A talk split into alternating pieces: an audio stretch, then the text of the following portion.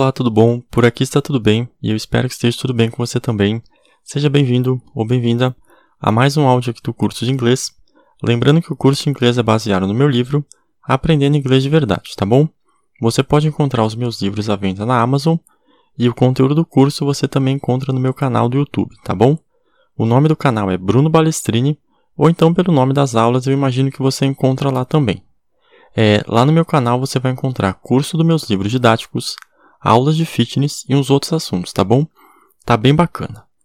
E com o tempo aqui no podcast eu também vou colocar mais cursos, tá bom? E bom, é, essa aqui vai ser o, esse aqui vai ser o último áudio aqui do curso e a gente vai fazer um resumo da teoria, tá bom? Então a aula de hoje é resumo da teoria. Bom, é, lembra que lá no início eu falei que um idioma era dividido em duas partes, gramática e vocabulário?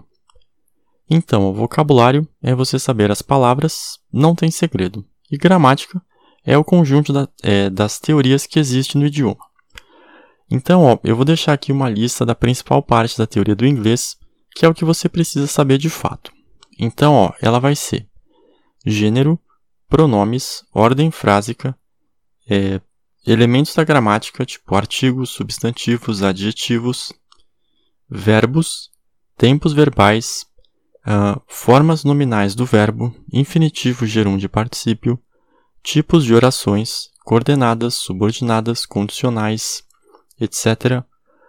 Uh, eu acho que tiro etc, que só tem esses três, foi mal. Então, ó, coordenadas, subordinadas e condicionais, é, negação, plural, troca de gênero, comparativos e superlativos, prefixos e sufixos, aumentativo e diminutivo, voz passiva e discurso indireto, tá bom? A, a troca de gênero no livro tá como feminino barra masculino, tá bom? Mas no fundo é troca de gênero. Então, ó, só para efeitos de comparação, é, eu vou mostrar uma tabela com um resumo da teoria do inglês comparado com a do português, tá bom? É, eu utilizei essa tabela para montar os cursos de francês, espanhol, holandês, alemão, inglês, português e italiano. Então, ó, é, pode ser que tenham matérias aqui que não existam nem no português nem no inglês, mas que existam nos outros idiomas, tá bom? Então, ó, vamos lá. É, eu vou começar a listar os tópicos e quando diferir eu vou avisar, tá bom? Então, ó, é, por enquanto, tem nos dois. É, curiosidades tem nos dois. Alfabeto tem nos dois. Artigos, ordem frásica, plural, negação, infinitivo, gerúndio, particípio, imperativo, pronomes, voz passiva, tempos verbais, comparativos e superlativos, prefixos, sufixos, aumentativos, diminutivos, orações coordenadas, orações subordinadas. Até aqui, é, todos esses tópicos tem no inglês e no português. Agora, ó, orações reduzidas só tem no português. Uh, elementos da gramática tem nos dois. Locuções tem só no português. É, verbos tem nos dois, uh, sujeitos tem só no português, uh, aposto e vocativo tem nos dois, sinônimos e antônimos nos dois, pontuação nos dois, é, acentuação, crase e, e, posição dos pronomes tem só no português. Agora ó, tem nos dois é, figuras de linguagem, orações. Opa, não, figuras de linguagem tem nos dois, Orações condicionais tem só no inglês. É, concordância tem nos dois. Funções da linguagem nos dois. Predicados, interjeição, é, troca de gênero, estrutura da palavra e fonemas tem nos dois. Ortografia tem só no português. Maiúscula e minúscula tem nos dois. Uso dos porquês só no português. Hífen nos dois. E verbos divisíveis em nenhum dos dois, tá bom? Isso é coisa tipo alemão e holandês, tá bom? Então, para saber inglês de verdade, você precisa saber toda a lista inicial é, antes dessa tabela. Não adianta você entender um tópico ou outro, tá bom? Senão vai acontecer aquele caso, aquele famoso caso do você não é daqui, é? tá bom? Eu sei que parece um monte de teoria, mas no português é assim também. Ou seja, a forma como a gente fala o português é dada por esses elementos, tá bom? O que acontece é que a gente não tem consciência de que no fundo a gente sabe tudo isso em português. Então, ó, quando a gente vai aprender um novo idioma, a gente tem que pegar essa lista e descobrir como ela seria em outro idioma, tá bom? Isso é entender a gramática. Você precisa entender todos os tópicos principais para de fato saber falar outro idioma. É, os tópicos menos importantes não tem problema, mas os principais precisa. Ou seja, você não precisa se tornar um professor de inglês para ser um falante nativo. Basta você saber falar como alguém que nasceu lá. Então, ó, tópicos menos importantes, uh, não tem problema você errar ou nem sequer saber, mas os pilares e a parte essencial não tem como fugir, tá bom? É, bom, a lista do início dessa aula vale para qualquer idioma, tá? O que vai acontecer, como a gente falou no curso, é que a gente tem o conceito de idioma rico e idioma pobre, ou seja, a quantidade de teoria muda de um idioma para o outro. Quando você analisa a lista do português e compara com a do inglês, você percebe que a lista do português é bem maior, quer dizer, bem maior em número de tópicos, eu diria que é só maior, tá bom? Então, existem várias matérias em português que não existem no inglês, tais como crase, uso dos porquês, orações reduzidas e alguns outros. Assim como existem tópicos no inglês que não existem no português, é, tais como os adjetivos múltiplos, o terceiro gênero, o neutro, dentre outros, tá bom? Então, ó, quando a gente vai aprender o nosso primeiro idioma, a gente é submetido a essas regras o tempo todo e a gente vai absorvendo parte delas sem nem sequer saber que elas existem. O resto a gente vai aprendendo na escola, com a vida, etc. Por isso, é, por isso a gente consegue falar um idioma. Perceba que se você tentar falar algo em português fora dessas regras, é, a frase vai ficar muito estranha, sabe? O seu modo de falar vai ficar esquisito. Por quê? Porque algo no nosso cérebro. É, desculpa. Por quê? Porque, por, porque algo no nosso cérebro acusa que tem algo errado. Porque a gente grava a estrutura do idioma e quando a gente se depara com algo que foge dela, a gente acha estranho, tá bom? Então, ó, esse é o motivo pelo qual a gente tem dificuldade de aprender outro idioma. Porque para a gente aprender de fato, a gente precisa se desapegar dessa estrutura que a gente já tem enraizada e nos apegarmos a outra estrutura, uma estrutura a qual a gente pode nunca ter se deparado na vida. Tá bom?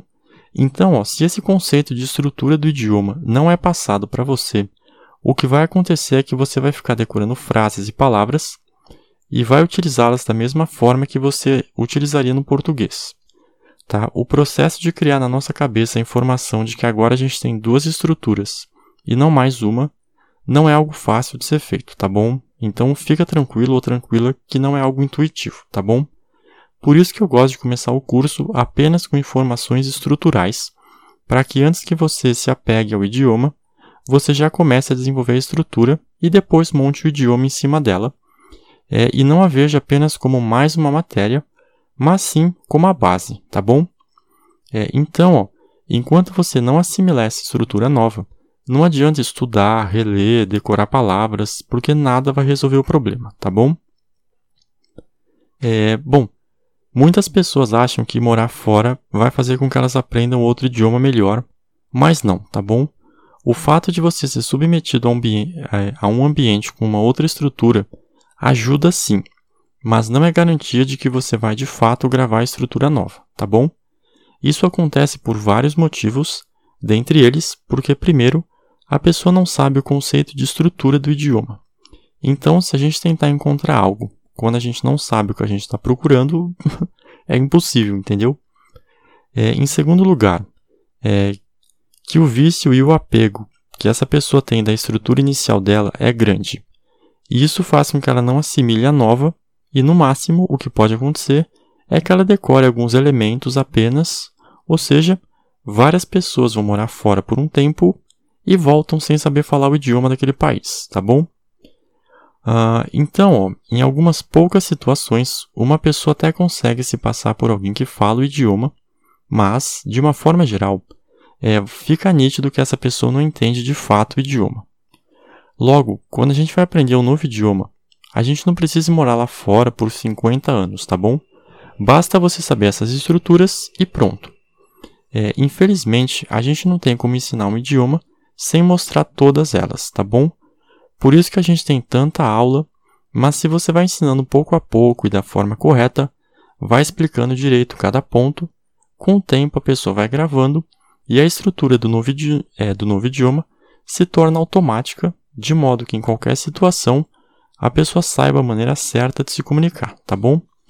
Uh, e é por isso que eu peço um pouco de paciência no começo, tá bom? Não é do dia para a noite que essa estrutura vai se fixar, mas se você tem calma e foca em montar a estrutura primeiro, ela fixa em você de modo que nunca mais na vida você precise estudá-la de novo, tá bom? Pode ser que você esqueça as palavras, mas jamais a estrutura, tá bom? Depois que a gente aprende de fato outro idioma, é pro resto da vida, tá bom? Depois, o que vai faltar fazer é apenas decorar palavras e mais palavras, pois o máximo que pode acontecer é você esquecer algumas palavras, mas você jamais vai esquecer a estrutura, tá bom? Por isso, ó, não tenha pressa, beleza? Porque vai ser algo para o resto da vida. E isso vale para qualquer idioma, tá bom? Não é só o inglês, não. Qualquer idioma.